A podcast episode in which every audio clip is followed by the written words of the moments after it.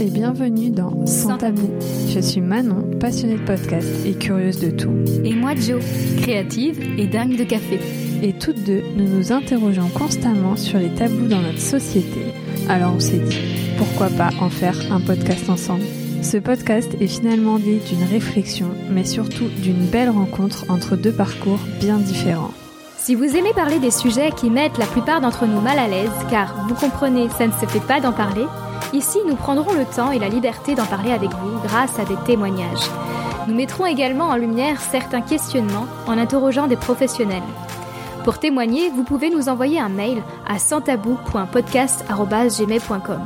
Alors, prenez un cookie, un thé ou un bon verre de vin, car c'est tout de suite dans Sans, tabou.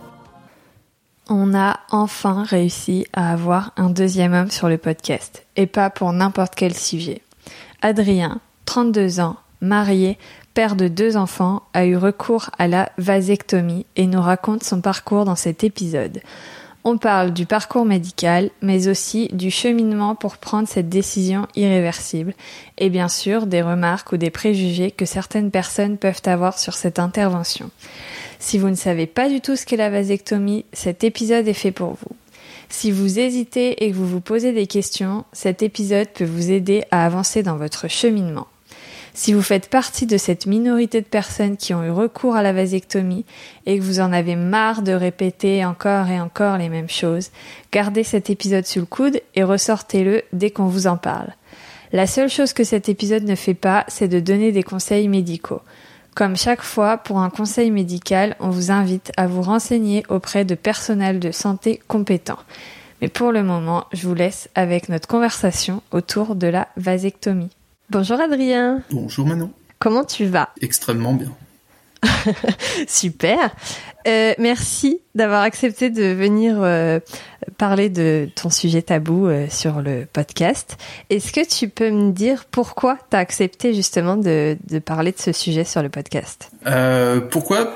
Pour la simple et bonne raison, ça a été les différents retours que j'ai pu avoir lorsque je, je, parlais autour de moi de, du coup de ma vasectomie. Euh, ça a été le, le, nombre de réactions différentes qu'il y a pu y avoir, euh, aussi bien dans un sens euh, que dans l'autre, à la fois très positives et des fois extrêmement perturbantes par la réaction que peuvent avoir notamment certains hommes. Et donc, bah, je pense que ça peut valoir le coup justement de partager un peu ce retour pour essayer de faire évoluer un peu ce que les gens peuvent en penser et justement les tabous qu'il peut y avoir autour de ça. Carrément. Mais trop bien. Du coup, euh, on va parler de de tout ça. Est-ce que tu peux me situer ta situation personnelle euh, dans quelle euh, ou plutôt la situation personnelle dans laquelle tu étais quand tu as eu recours à la vasectomie? Donc j'ai donc c'est quand même assez récent. Ça fait c'était au mois de février 2022. Euh, Et du coup, je suis marié avec deux jeunes enfants, donc un enfant, un fils de trois ans et demi, et l'autre qui a maintenant dix mois. Et donc du coup, on a fait la, on a pris la décision avec ma femme du coup de faire cette vasectomie juste après la naissance du deuxième. C'est un choix de couple personnel, les deux, euh, plus perso que couple, plus, enfin, c'est comment se fait le, le choix? Alors, je pense que c'est un choix de couple, mais euh, qui, c'est les deux. C'est-à-dire dans le sens où moi, c'est vraiment quelque chose, euh, je me dis, c'est un moyen à la fois euh, très sûr de, de se protéger justement euh, de contraception. Et euh, c'est un choix de couple dans le sens où bah, il fallait qu'on soit sûr avec ma femme de ne pas revouloir d'enfant derrière. Et, du coup, pourquoi euh, euh, la vasectomie? Pourquoi pas un autre moyen de contraception? Pourquoi pas ta femme que, si Alors, si j'ai des questions trop personnelles aussi, tu as le droit de me dire. Absolument aucun. Le but, c'est d'avoir une émission où il n'y a pas de tabou, sans tabou. Ouais, c'est ça. c'est exactement le sujet. Enfin, je voudrais pas que ça gêne ta femme de parler d'elle, en fait. C'est ça surtout. Euh, de toute façon, elle a pas le choix. non, non, ça pose absolument aucun problème. Euh, le, alors c'est ma femme qui jusque là sur, euh, donc ça fait euh, ça fait que bientôt 15 ans que je suis avec elle. Et donc euh, c'est elle qui a assuré, on va dire, aux 15 premières années de vie de couple, la contraception pour le couple. donc c'était aussi une manière de se dire que bon bah là euh, elle a 32 ans, donc euh, les 15 suivantes, ça va quasiment amener jusqu'à une période sympathique euh, qui s'appelle la ménopause à peu près. donc grosso modo, elle a fait les 15 premières années, je vais faire les 15 suivantes pour assurer cette partie-là. Et, et c'était aussi un moyen, bah c'est le moyen le plus sûr, hein, on est à 100% d'efficacité en matière de contraception. elle n'avait pas non plus envie de retourner sur un moyen chimique que ce soit pilule, implant ou, ou stérilet. Euh, le stérilet mécanique, on a eu suffisamment dans notre entourage de personnes chez qui il s'est avéré qu'il y a eu des défaillances. Donc euh, voilà, la manière la plus sûre, euh, c'était soit la vasectomie, soit effectivement la ligature des trompes. Et bah, il s'avère que la vasectomie est beaucoup moins invasive et beaucoup moins lourde de conséquences. Donc bah, voilà le choix, euh, ne serait-ce que par élimination, euh, le choix s'est fait euh, comme ça. Et en plus, ça ne me posait absolument aucun souci de le faire. Et du coup, est-ce que tu peux nous dire comment ça se passe techniquement, ce que c'est comme opération? Alors techniquement, il y a un premier rendez-vous médical, donc avec un urologue. Euh, qui euh, du coup explique tout ça très très bien, euh, de justement expliquer donc à la fois sur un schéma comment ça se passe. Donc c'est un, en fait on vient sectionner une partie du canal déférent. Donc le canal déférent c'est grosso modo le conduit qui relie le testicule jusqu'à l'urètre par lequel du coup bah, les, les, spermatozoïdes sont, euh, sont produits, euh, circulent et éjectés. Et donc on vient sectionner une portion grosso modo d'un centimètre, c'est-à-dire qu'ils se contentent pas juste de couper le tuyau parce que le corps est très bien fait, ça peut se ressouder. Donc on retire carrément une partie. Et donc ça, ça se fait sur une, une journée, donc c'est une, une, intervention en ambulatoire. je suis rentré le matin, je suis ressorti le soir même. Et, euh, et, donc du coup, euh, c'est deux petites incisions. Enfin, c'est même pas des incisions d'ailleurs, ça se fait avec euh, euh quel est ce mode d'opération? Je sais plus. Avec grosso modo les trois trous. Hop, ils mettent une caméra par un trou, les deux outils dans l'autre, et ils viennent juste sectionner, retirer le bout du tuyau, et puis il y a trois points de suture de chaque côté. Donc c'est le tout sous anesthésie générale. En tout cas, moi, c'était sous anesthésie générale. Et donc voilà, rentrer le matin, ressortir le soir, ni vu ni connu. Est-ce qu'il y a euh, comme alors euh, je je suis pas renseignée du tout sur le sujet. Est-ce qu'il y a du coup un délai de réflexion avant, euh, comme pour la ligature des trompes, je sais qu'il y a un délai de réflexion, machin. Est-ce que là c'est pareil ou est-ce que si tu vas, on te dit ok, la semaine prochaine c'est bon, on le fait? Non, il y a un délai de réflexion euh, incompressible de 4 mois. Ok. C'est entre ce premier rendez-vous justement d'information et l'opération, il y a un minimum de 4 mois et c'est jusqu'à la veille de l'opération, on peut se décider à annuler. Ok. Alors, en sachant que, pour revenir un petit peu du coup sur ce premier entretien, euh, quand moi je suis arrivé, effectivement, un urologue qui voit un jeune homme de 32 ans arriver, en général, euh, il se demande pourquoi il est là, puisqu'on est en général sur une moyenne d'âge un peu plus élevé, euh, plutôt pour les problèmes de prostate et ce genre de choses. Et euh, donc quand je lui parle de vasectomie, sa première réaction c'est hmm, dites-moi votre âge, jeune homme.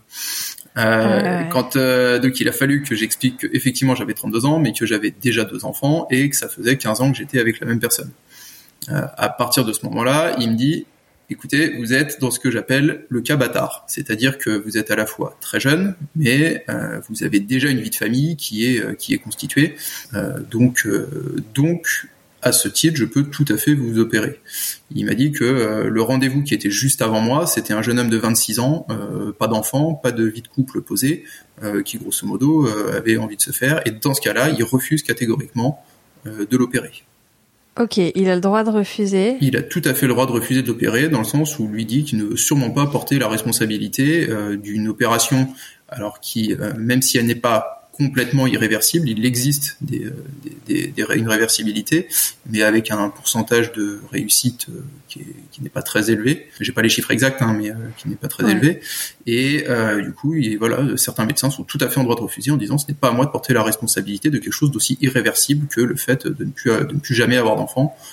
c'est pas à 26 ans qui dit que à 50 ans vous aurez pas envie d'en avoir, votre vie sera différente avec des personnes différentes. Donc voilà. Donc ce n'est pas complètement acquis. On ne peut pas, du coup, il n'est pas forcément possible de faire une vasectomie à n'importe quel âge et dans n'importe quelle situation. Donc toi, il a quand même accepté. Le premier que tu es allé voir a accepté ou tu es allé en voir plusieurs? Non, j'en ai vu un seul. Le premier a accepté euh, tout de suite. Après l'opération, tu disais donc c'est en ambulatoire, tu ressors le soir. Est-ce que tu as euh, des douleurs euh, Est-ce qu'il y a un temps avant que ce soit efficace? Alors, euh, un temps avant que ce soit efficace. Alors, je ne sais pas s'il y a un temps avant que ce soit efficace, mais en tout cas, il y a un spermogramme qui est effectué trois mois après, euh, l'opération, euh, pour s'assurer justement qu'il n'y a plus de production, en tout cas qu'il n'y a plus éjection de spermatozoïdes lors de lors de l'éjaculation. ça, ça se fait trois mois après. Maintenant, ce que j'avais demandé moi justement, c'était à partir de quel moment on pouvait reprendre des rapports sexuels. Eux disent que avant ces trois mois et du coup cette cette garantie de, fonctionnement, il faut continuer une une protection, en tout cas un système de contraception. Il faut, maintenir un système de, contraception euh, pendant ces trois mois. Euh, pour ce qui est des douleurs, euh, moi j'ai été assez surpris le soir même, rien du tout. C'était le lendemain, il a commencé à y avoir un joli hématome. Donc ça a commencé à doucement gonfler et à bleuir, à devenir progressivement violet, ça a tiré sur le verre. niveau douleur, par contre, vraiment pas grand chose. Une espèce de plutôt deux trois jours après, une espèce de douleur un peu sourde, surtout à la palpation, euh, voilà. Mais euh, pas de pas de douleur franche, euh, pas, pas, pas comme une coupure ou comme une, comme une écorchure en tout cas. Voilà, une espèce de douleur un peu sourde, mais euh, enfin totalement supportable. On m'avait prescrit je crois, il m'avait prescrit l'équivalent de 6 doliprane par jour pendant euh, pendant 10 jours. Je me suis retrouvé avec 8 boîtes de doliprane, euh, avec même la possibilité de pouvoir monter avec, euh, il m'avait prévu des antalgiques encore plus forts si le doliprane faisait pas effet. Euh, j'ai ah pris un doliprane par mesure de précaution le premier soir, j'en ai, j'ai même pas eu besoin d'en reprendre un le lendemain matin, quoi. C'était... Ok.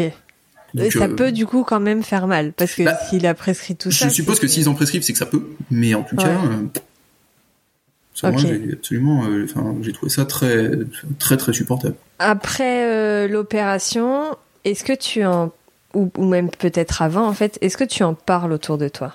Alors j'en ai parlé à la fois. Alors avant j'en ai parlé, on va dire euh, avec ma famille proche, te dire comme sujet de discussion. Voilà comme ça pour dire demander même un peu la vie, enfin savoir ce que les gens pouvaient en penser.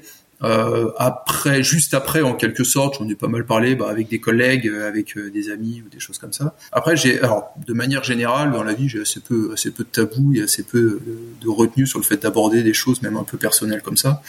Euh, et j'ai trouvé ça justement assez intéressant d'avoir justement les réactions des gens en face et de voir que c'est effectivement, ça reste un sujet plutôt tabou et plutôt euh, passé sous silence. Alors déjà parce qu'il y a finalement euh, assez peu de gens qui savent à quel point c'est facile, ou en tout cas c'est possible de mm. pouvoir le faire.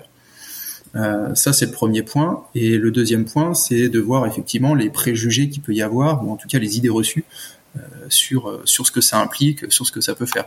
Alors la, la vasectomie, c'est un truc dont j'ai entendu parler assez jeune finalement, puisque je suis allé plusieurs fois au Québec en étant en étant en étant gamin avec mes parents, et là-bas c'est très très répandu. Je crois qu'il y a quelque chose comme 30% des hommes en tout cas qui se font vasectomiser une fois qu'ils ont assis leur vie de famille.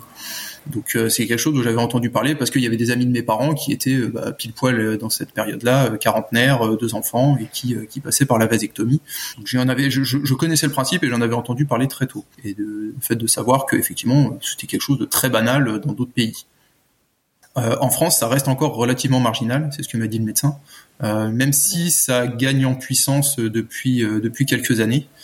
Euh, il y a de plus en plus d'hommes qui y ont recours. Euh, la preuve, c'est que moi, ça a été même relativement compliqué. Enfin, ça a été assez long euh, pour derrière avoir un rendez-vous de spermogramme, parce que il y a beaucoup de gens qui beaucoup d'hommes en tout cas, qui ont besoin de faire des spermogrammes, soit pour des vasectomies, soit pour des problèmes de fertilité. C'est-à-dire bizarrement, il y a un peu les deux, il y a un peu les deux problèmes qui se rejoignent. C'est qu'il y en a qui ont des problèmes de fertilité, et il y en a qui peuvent être très fertiles et qui du coup ont recours à ça pour éviter tout, tout danger. Parce que moi, c'était, aussi un petit peu le cas avec ma femme, c'est que on a eu, euh, on a eu aucune difficulté à avoir des enfants. Euh, nos deux enfants sont arrivés en, en moins d'un mois, grosso modo, euh, après les arrêts de contraception. Donc euh, voilà, on savait en plus qu'on avait une très très forte fertilité et que du coup, il fallait un moyen de contraception vraiment sûr pour éviter. parce que c'est une vraie volonté de pas en avoir de troisième. c'est, rien du tout contre les gens qui veulent des familles nombreuses, mais deux, c'est très très bien pour moi. pour nous d'ailleurs. Et du coup, c'est quoi un peu les remarques que, que tu as eues euh, sur le sujet? Alors, on va dire c'est un petit peu à, catégoriser en deux catégories de personnes. D'un côté, les femmes, de l'autre côté, les hommes. Euh, en général, beaucoup de, on va dire, de remarques très positives de la part des femmes en disant oh là là, c'est remarquable, c'est très rare, c'est c'est très bien de penser comme ça. Le, fait de dire comme ça qu'on partage la contraception dans le couple, c'est effectivement c'est assez marquant positivement parlant. chez les hommes, il y a ceux qui disent ah mais moi jamais de la vie on touchera cette partie là chez moi quoi d'un point de vue sens en quelque sorte sensibilité de dire non non c'est une zone moins on y touche autre que pour le plaisir charnel moins ça me va enfin plus ça me va il y a ceux qui disent bah, ah, bah j'étais pas au courant pourquoi pas mmh. effectivement et il y a la troisième catégorie que j'appelle les extrémistes. Euh, j'ai eu un collègue quand on est arrivé à me dire euh, ah ouais d'accord euh, ah ouais bah moi mon oncle il s'est fait vasectomiser deux mois après il faisait son coming out et il quittait sa femme pour partir avec un mec. Donc bon je te dirais je te dis ça je te dis rien mais tu sais les conséquences que ça peut avoir quoi. Mais ça n'a aucun rapport. Exactement mais ça fait partie des idées reçues voilà que certains peuvent avoir que couper le canal déférent revient à couper ta virilité. Ce qui, ah voilà. Donc euh, la vasectomie est quand même à différencier de la castration. Euh, ça n'est pas le même principe, ça n'a pas les mêmes effets et et, euh, et, quand bien même la castration n'amènerait pas du tout l'homosexualité non plus chez des êtres humains. Il y en avait effectivement qui pensaient que ça ça coupait l'éjaculation. Ok. Ah ouais. ce qu'il faut savoir, effectivement, c'est que ça, ça coupe pas du tout l'éjaculation, puisque la production de sperme n'est pas liée aux testicules, c'est uniquement la production de spermatozoïdes. Donc euh, il peut y avoir un, du coup voilà, il peut y avoir une éjaculation qui est un peu moins, un peu moins dense, un peu moins épaisse, mais euh, qui reste, qui reste toujours présente et, et, ça ne joue en aucun cas sur ni sur les performances sexuelles, ni sur le plaisir, ni sur tout ça. Comment est-ce que tu réponds euh, à ces gens qui ont des remarques dans le côté négatif? Est-ce que tu fais de la pédagogie? Est-ce que tu fais de l'humour? Est-ce que tu réponds pas Alors moi j'ai tendance à beaucoup jouer la carte de l'humour, effectivement, sur ce genre de cas. Euh, mais alors j'en ai un seul hein, qui m'a qui m'a fait une remarque aussi aussi extrême en quelque sorte. euh, donc euh, voilà, j'ai plutôt tendance à réagir sur le fait que bah, c'est peut-être pas du ce côté-là qu'il faut chercher, surtout que il y a une vidéo qui est très très bien faite. Je l'ai je l'ai réorienté notamment bah voilà plutôt sur l'aspect pédagogie avec une vidéo qui est très très bien faite d'un YouTuber qui s'appelle Max Bird qui a fait une vidéo sur l'homosexualité qui est je, qui je trouve est assez remarquable d'un point de vue justement exposé scientifique et, euh, et anthropologique. Ok, ouais, j'irai voir. Et je mettrai le lien dans les notes de l'épisode pour les. Et, euh, et qui du coup euh, bah, permet de détailler que, enfin, il est très très peu, très improbable que l'homosexualité puisse être liée à une quelconque intervention chirurgicale.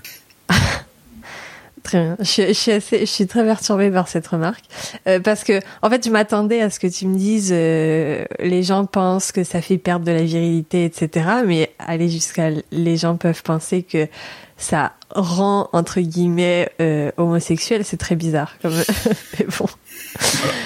Bref. Est-ce que est-ce que psychologiquement, par exemple, il y a il y a des choses qui se passent. Est-ce qu'on se pose quand même des questions euh, euh, à se dire bon ok je, je, je voulais plus d'enfants mais deux jours avant l'opération se dire bon peut-être que est-ce qu'il est encore temps de renoncer?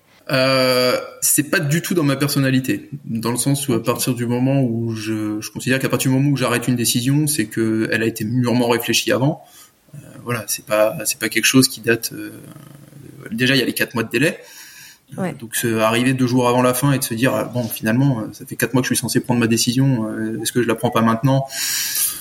Euh, Je trouve ça c'est pas du tout dans ma façon de faire euh, et, euh, et même avant c'est pas quelque chose qui est arrivé, c'est même pas arrivé, j'ai envie de dire juste après notre premier notre deuxième enfant. C'était quelque chose auquel j'avais déjà réfléchi avant, on avait déjà discuté. donc c'est une réflexion qui se fait qui se fait plutôt sur le long terme.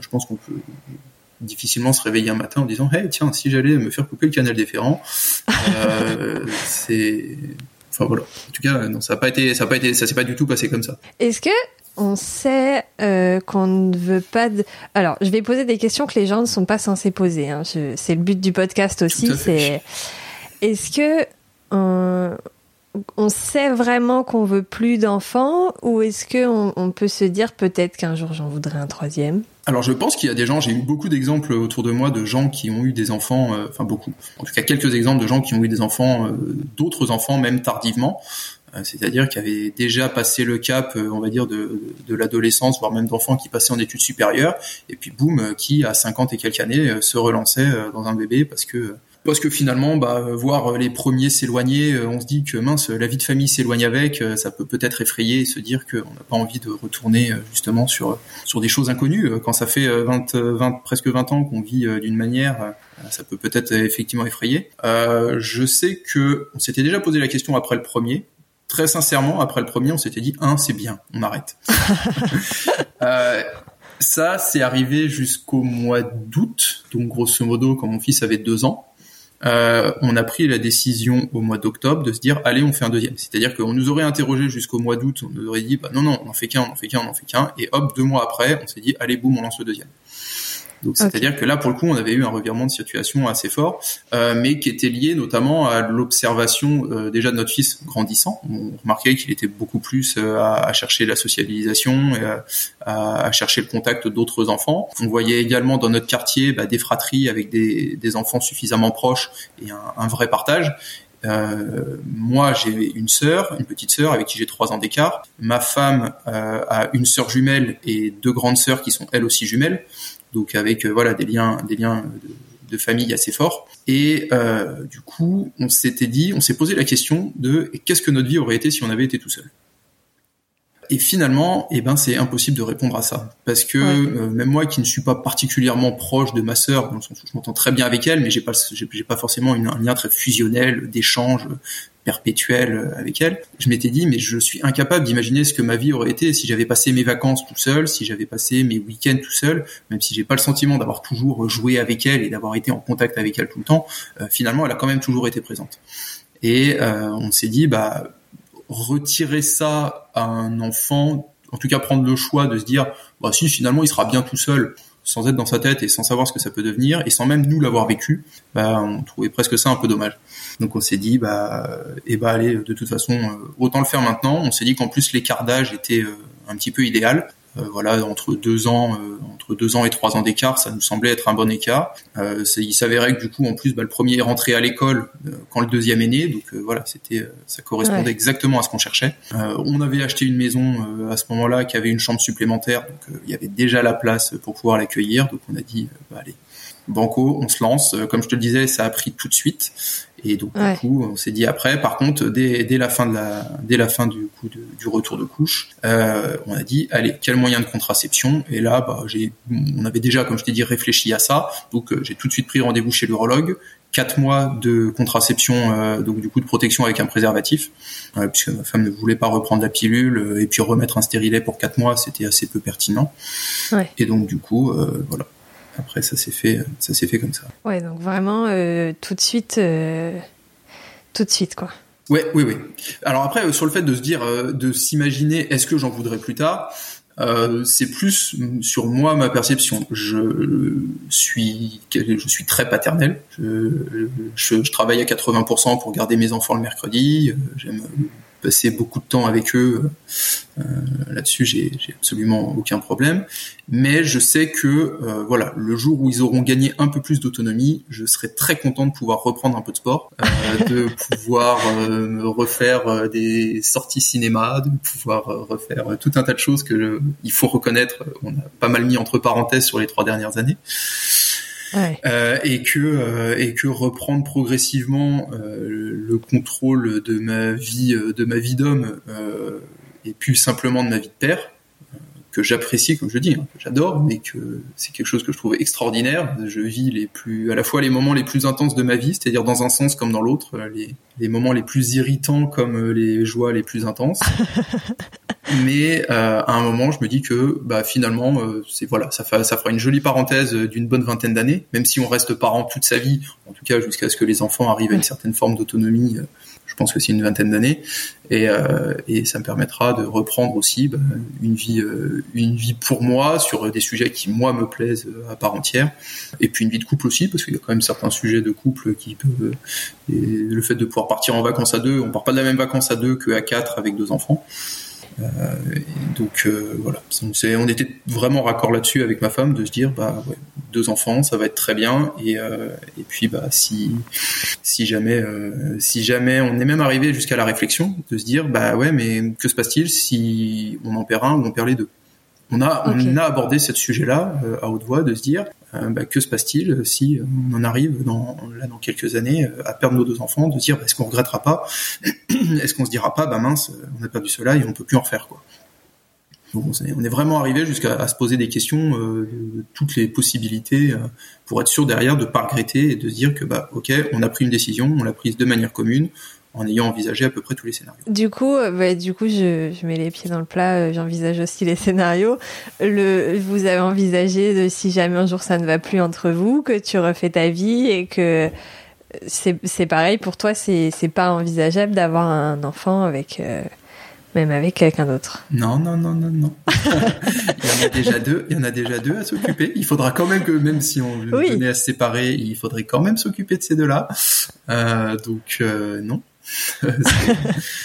L'objectif reste le même, même si c'est se remettre avec une autre personne. Si cette personne, euh, alors euh, du coup, c'est c'est même en envisager euh, possibilités, c'est que euh, même dans ces cas-là, il existe maintenant effectivement d'autres moyens.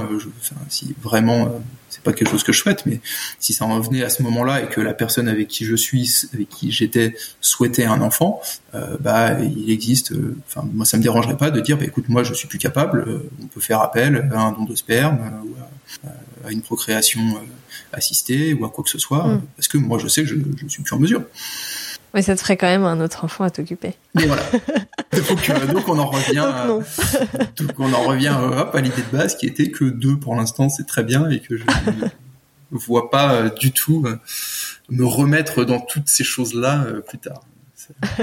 Il faut profiter de chaque instant. Je pense que chaque, là, je profite de chaque instant de l'enfance, mais la période couche et 4 heures de sommeil par nuit et quand même, on aime bien en sortir. je suis sûre que ça va te manquer. Euh, je suis sûr que non.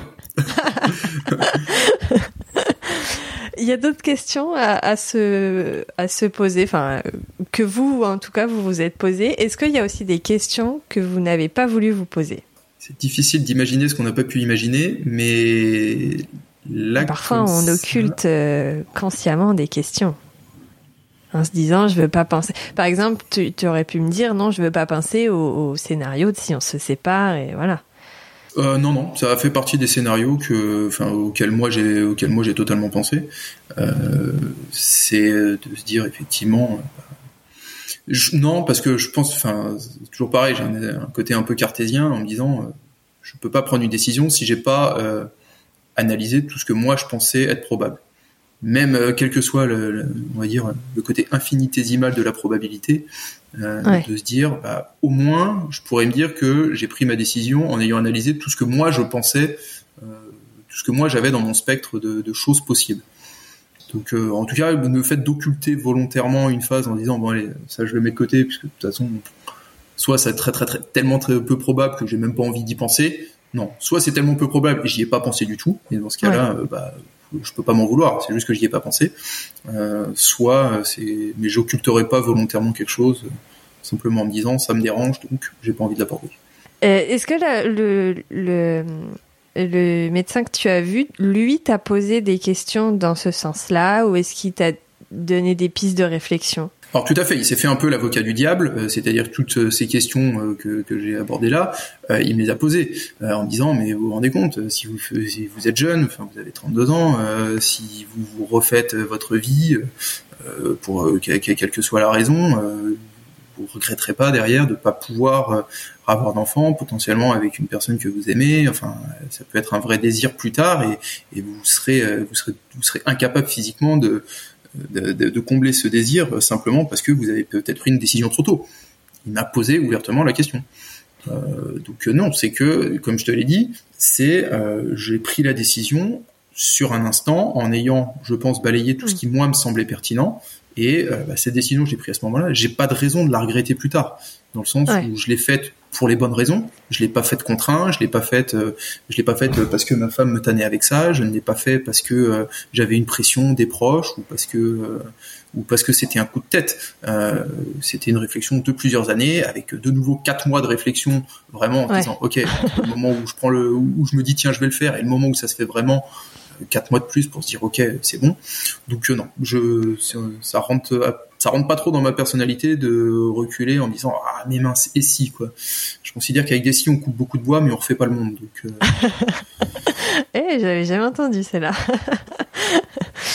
et ta femme t'accompagne dans tout le processus, les rendez-vous médicaux, etc.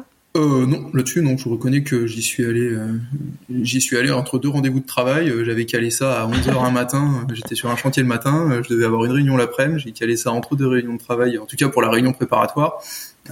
Et après, pour la partie, pour la partie opération, bah, il fallait qu'il y en ait un qui reste pour s'occuper des enfants quand même. Donc, du coup, c'est elle qui est restée à la maison, qui est restée à la maison pour ça. Et du coup, tout à l'heure, tu m'as parlé de ton collègue qui, euh, qui euh, était extrémiste, tu as dit. Euh, est-ce que au niveau de ta famille, tes parents, ça c'est une décision qu'ils ont comprise, qu'ils ont pas du tout eu envie de juger ou au contraire qu'ils ont qu'ils ont jugé ou? Ah non non non ils ont pris ça de manière très positive voilà ils en avaient déjà entendu parler par je te dis par des, des amis des amis québécois donc c'est quelque chose qui était qui semblait tout à fait euh, tout à fait naturel même même mes grands-parents enfin toutes les personnes avec qui j'en ai parlé euh, dans, dans, mon cercle proche. Alors soit c'est qu'ils osent pas dire que hey, peut-être une bêtise là quand même. Euh, mais sinon non non ça a été très positif. Euh, mon père m'a même demandé euh, les coordonnées de mon urologue en cas de besoin. Donc peut-être qu'il se dit que hey, ça pourrait peut-être valoir le coup aussi de le faire. Donc donc non non c'est franchement c'est ça a été perçu de manière très positive dans le cadre proche et dans le cadre plus général, est-ce que tu as vu, parce que du coup, comme tu en as entendu parler assez jeune, est-ce que tu as vu euh, des mentalités évoluer dans la société euh, ou, ou, plus proche de toi euh, depuis que tu en as entendu parler plus jeune? Ouf, difficile à dire. Euh, j'ai été assez surpris euh, de, cette, de, ce, de, ce, gros delta parce que ça remonte à ça remonte à il y a 15 ans grosso modo quand j'en ai entendu parler au Québec. Euh, J'en ai 30 maintenant et j'ai le sentiment que, waouh, en France, ça reste quand même très très marginal, quoi. Euh, pour une solution qui est, enfin voilà, comme l'a dit l'urologue, alors euh, il prêche peut-être un peu sa paroisse, mais je pense qu'il y a une vraie réalité scientifique derrière, c'est que ça reste la seule solution de contraception sûre à 100% et avec le, le minimum d'effets secondaires pour l'être humain. Ouais. C'est-à-dire que euh, comment c'est possible dans un monde aussi aussi rationnel et aussi scientifique qu'aujourd'hui, de se dire que finalement la solution la plus sûre pour euh, ne, pas avoir d'enfants est aussi peu répandue. Alors, elle est très extrême, hein, puisque ça reste quand même quelque chose de parfaitement irréversible, enfin très peu réversible, mais euh, comment ça se fait qu'il n'y ait pas plus d'hommes qui effectivement le fassent à arriver à un certain âge ou avec une, une vie de famille déjà déjà bien établie, euh, prennent cette décision-là, alors que d'autres pays le font très couramment ça, c'est assez difficile pour moi de dire euh, comment est-ce que moi j'ai pu arriver à cette conclusion de me dire mais ça paraît tellement évident de le faire dans, dans certaines circonstances euh, et que euh, il y a très peu très peu d'autres personnes qui le fassent. Si encore chez les hommes, il y avait comme chez les femmes une date limite de péremption en disant bon bah de toute façon à un moment ce sera fait, c'est bon.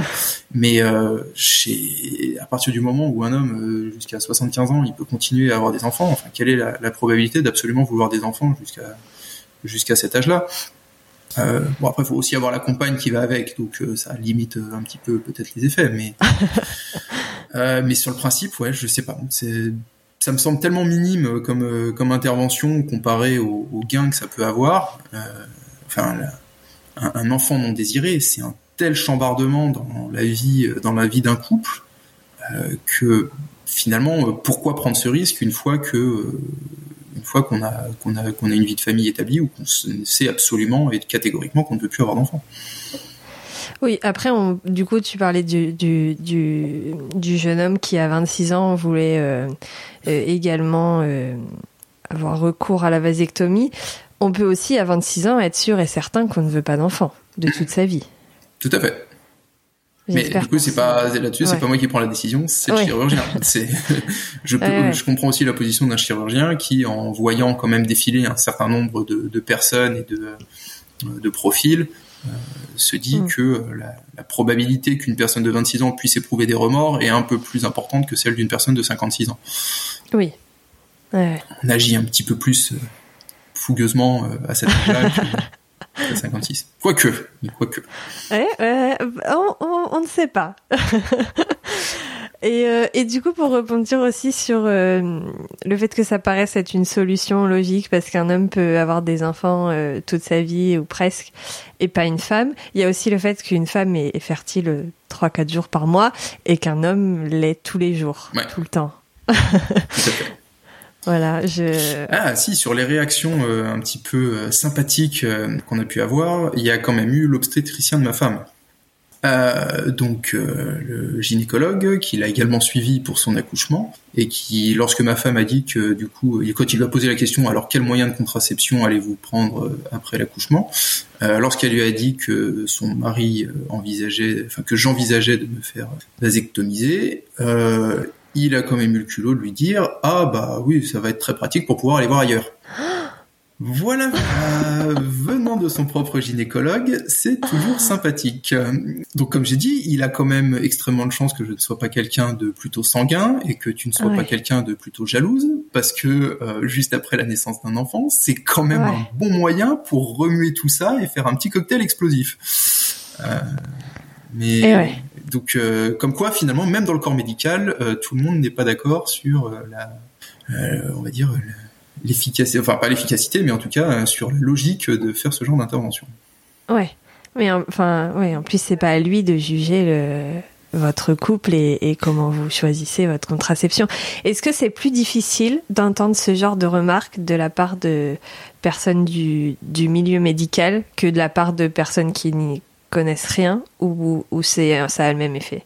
Alors pas pour moi. Je considère que malheureusement la bêtise n'a pas de métier. Hein. Euh, donc euh, il peut y avoir il peut y avoir des gens un petit peu abrutis dans tous les dans tous les domaines. Euh, voilà. En tout cas sur ce sujet-là, je considère que même s'il a le droit d'avoir son avis, c'est certainement pas à lui d'émettre ce jugement-là et euh, de sous-entendre le fait que je puisse potentiellement aller voir ailleurs et que, euh, en tout cas, que ma décision soit basée sur le fait que je fasse ça pour aller voir ailleurs plus facilement. Ouais. Euh, c'est plus, c'est plus là-dessus que je trouve ça dérangeant, qu'il puisse avoir son opinion là-dessus. Très très bien, mais les jugements de valeur sur la vie de couple de ses patients, je trouve ça un peu plus gênant. Est-ce qu'il y a des sujets que autour de la vasectomie que je n'ai pas, auxquels je n'ai pas pensé est-ce qu'on t'a posé des questions qui t'ont, en plus de toutes les remarques dont on a parlé, est-ce qu'on t'a posé des questions qui t'ont euh, qui, qui t'ont fait apporter des réponses que j'aurais pas posées? Euh, bah, Les questions principales que j'ai eues, euh, ça a été notamment au niveau justement bah, de, plutôt de la douleur ou des, des, sensations après ou ce genre de choses. Donc j'ai peut-être eu la chance que moi ça me fasse vraiment très, enfin, très peu de choses en matière de douleur ça a été, je pense, les principales questions de la part des hommes que j'ai pu avoir. Euh, de la part des femmes, ça a plutôt été justement sur le mais pourquoi euh, pourquoi j'ai fait ça ou euh, ou en tout cas sur le fait que oui c'était c'était très peu courant et que ce serait peut-être bien de faire évoluer les mentalités effectivement sur ces sujets-là. C'est pourquoi je suis là d'ailleurs. Ouais, ouais. Est-ce que tu as un message particulier à faire passer? Est-ce que tu as envie que l'épisode s'adresse à des gens particuliers ou est-ce que c'était vraiment comme ça pour... Allez-y, messieurs, faites-vous couper les bourses. non, non, sincèrement, enfin, c'est, le, je pense que oui, le message, c'est de rester, euh, de, rester ouvert à toutes ces solutions qui peuvent exister euh, et qui permettent euh, bah, derrière de grandement, de grandement se simplifier la vie, quoi. C'est que, ouais. enfin, c'est, c'est un gain de contrainte. La pilule, voilà, on se souvient tous de l'alarme qui sonne tous les soirs, euh, où faut pas oublier, euh, du petit stress euh, pendant la semaine suivante, une, quand on se rend compte qu'on en a oublié une. Enfin voilà, j'arrive à la fin de la plaquette, mais pourquoi il en reste une? Mais merde, mince, quel jour je l'ai oublié? Enfin voilà. plus bah, se rendre compte aussi de tous les effets secondaires que ça peut avoir. Hein. C'est bien beau d'avoir des cycles super réguliers de 28 jours avec des saignements limités, mais ça vient pas tout seul, donc ça veut quand même dire que ça, ça remue un petit peu tout ce qu'il peut y avoir à l'intérieur. Donc euh, il y a eu suffisamment de scandales euh, médico-sanitaires euh, sur les dernières années, pas forcément autour de ça, mais en tout cas avec tout un tas d'éléments, plus les perturbateurs endocriniens, enfin toutes ces choses-là, ça fait des cocktails qui, sur lesquels on a somme toute très très peu de retour. Hein. On parle de, on parle d'à peine d'à peine un demi-siècle de, de d'essais, enfin en tout cas de retour. Donc c'est-à-dire qu'on est à peine à une génération pour savoir euh, quels ont été les effets. Euh, quelle est la part effectivement bah, de justement de tout ça euh, On parle assez peu de problèmes de. Enfin, je trouve que d'ailleurs dans les médias, on parle assez peu des problèmes de fertilité masculine qui sont extrêmement croissants dans la société. Et ça se traduit bah, notamment par, comme j'ai pu te dire, le, nombre, le, nombre de la difficulté à avoir un rendez-vous de spermogramme. C'est parce qu'il y en a beaucoup qui font des rendez-vous de spermogramme.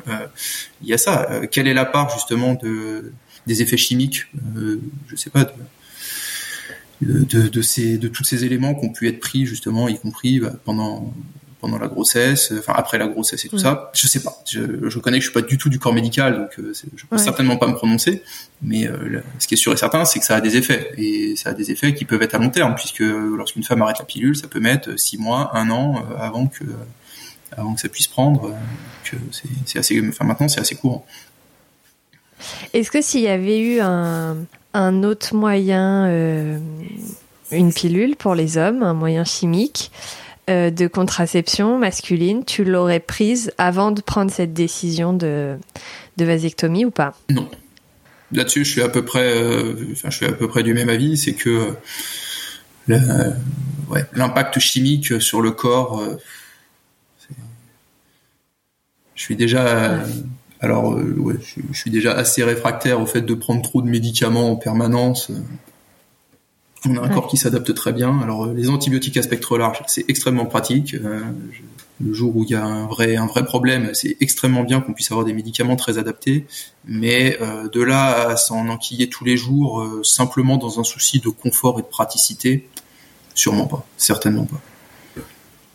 Certainement pas c'est enfin voilà je considère que la protection euh, mécanique euh, finalement euh, reste bah, un une des plus sûres et deux mm. Une des moins une des moins risquées pour le corps de l'un comme mm. Est-ce que tu as un sujet tabou toi Est-ce que j'ai un sujet tabou? Euh... Je vais pas te poser des questions de, dessus. Je pense pas hein. en avoir beaucoup, très sincèrement.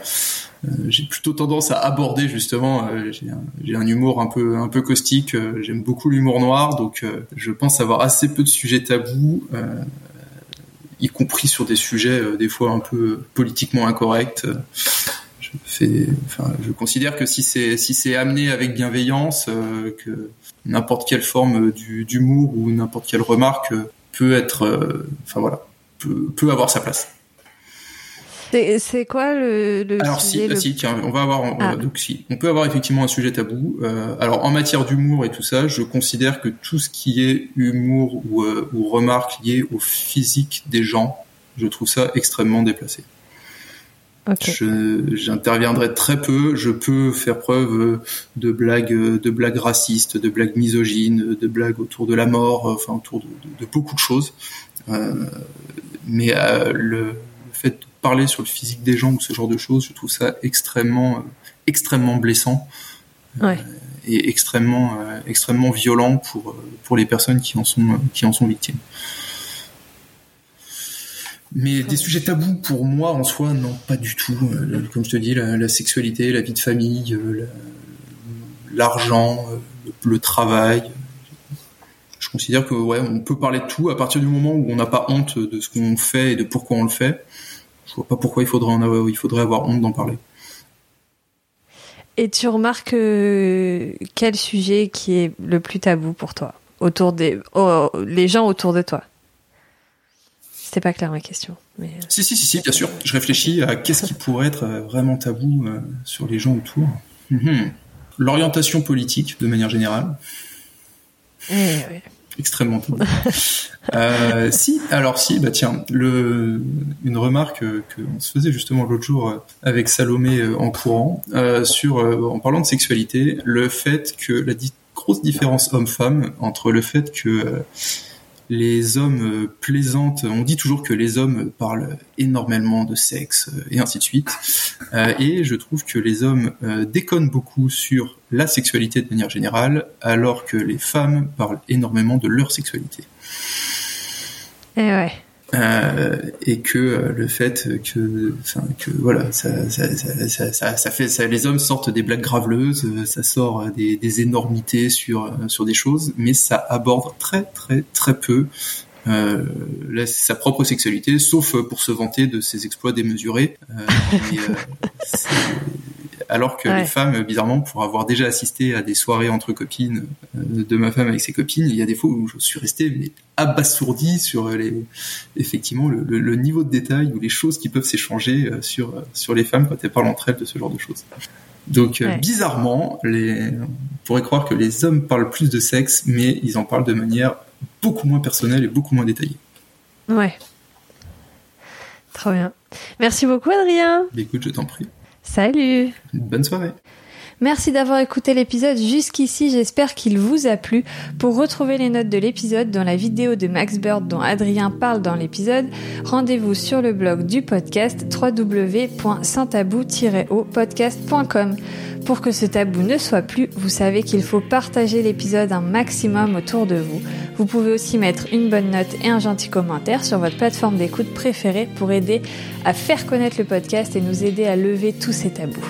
Si vous voulez nous proposer un sujet ou intervenir vous aussi sur le podcast, vous pouvez nous écrire par mail à santabou.podcast.gmail.com. Et puis si vous souhaitez nous suivre sur les réseaux sociaux, retrouvez-nous sur Instagram sous le pseudo at positivestudio.podcasting et puis sur Facebook et LinkedIn sous le nom Positive Studio. Positive sans E. Vous avez rendez-vous dans deux semaines pour un nouvel épisode, mais en attendant, prenez soin de vous.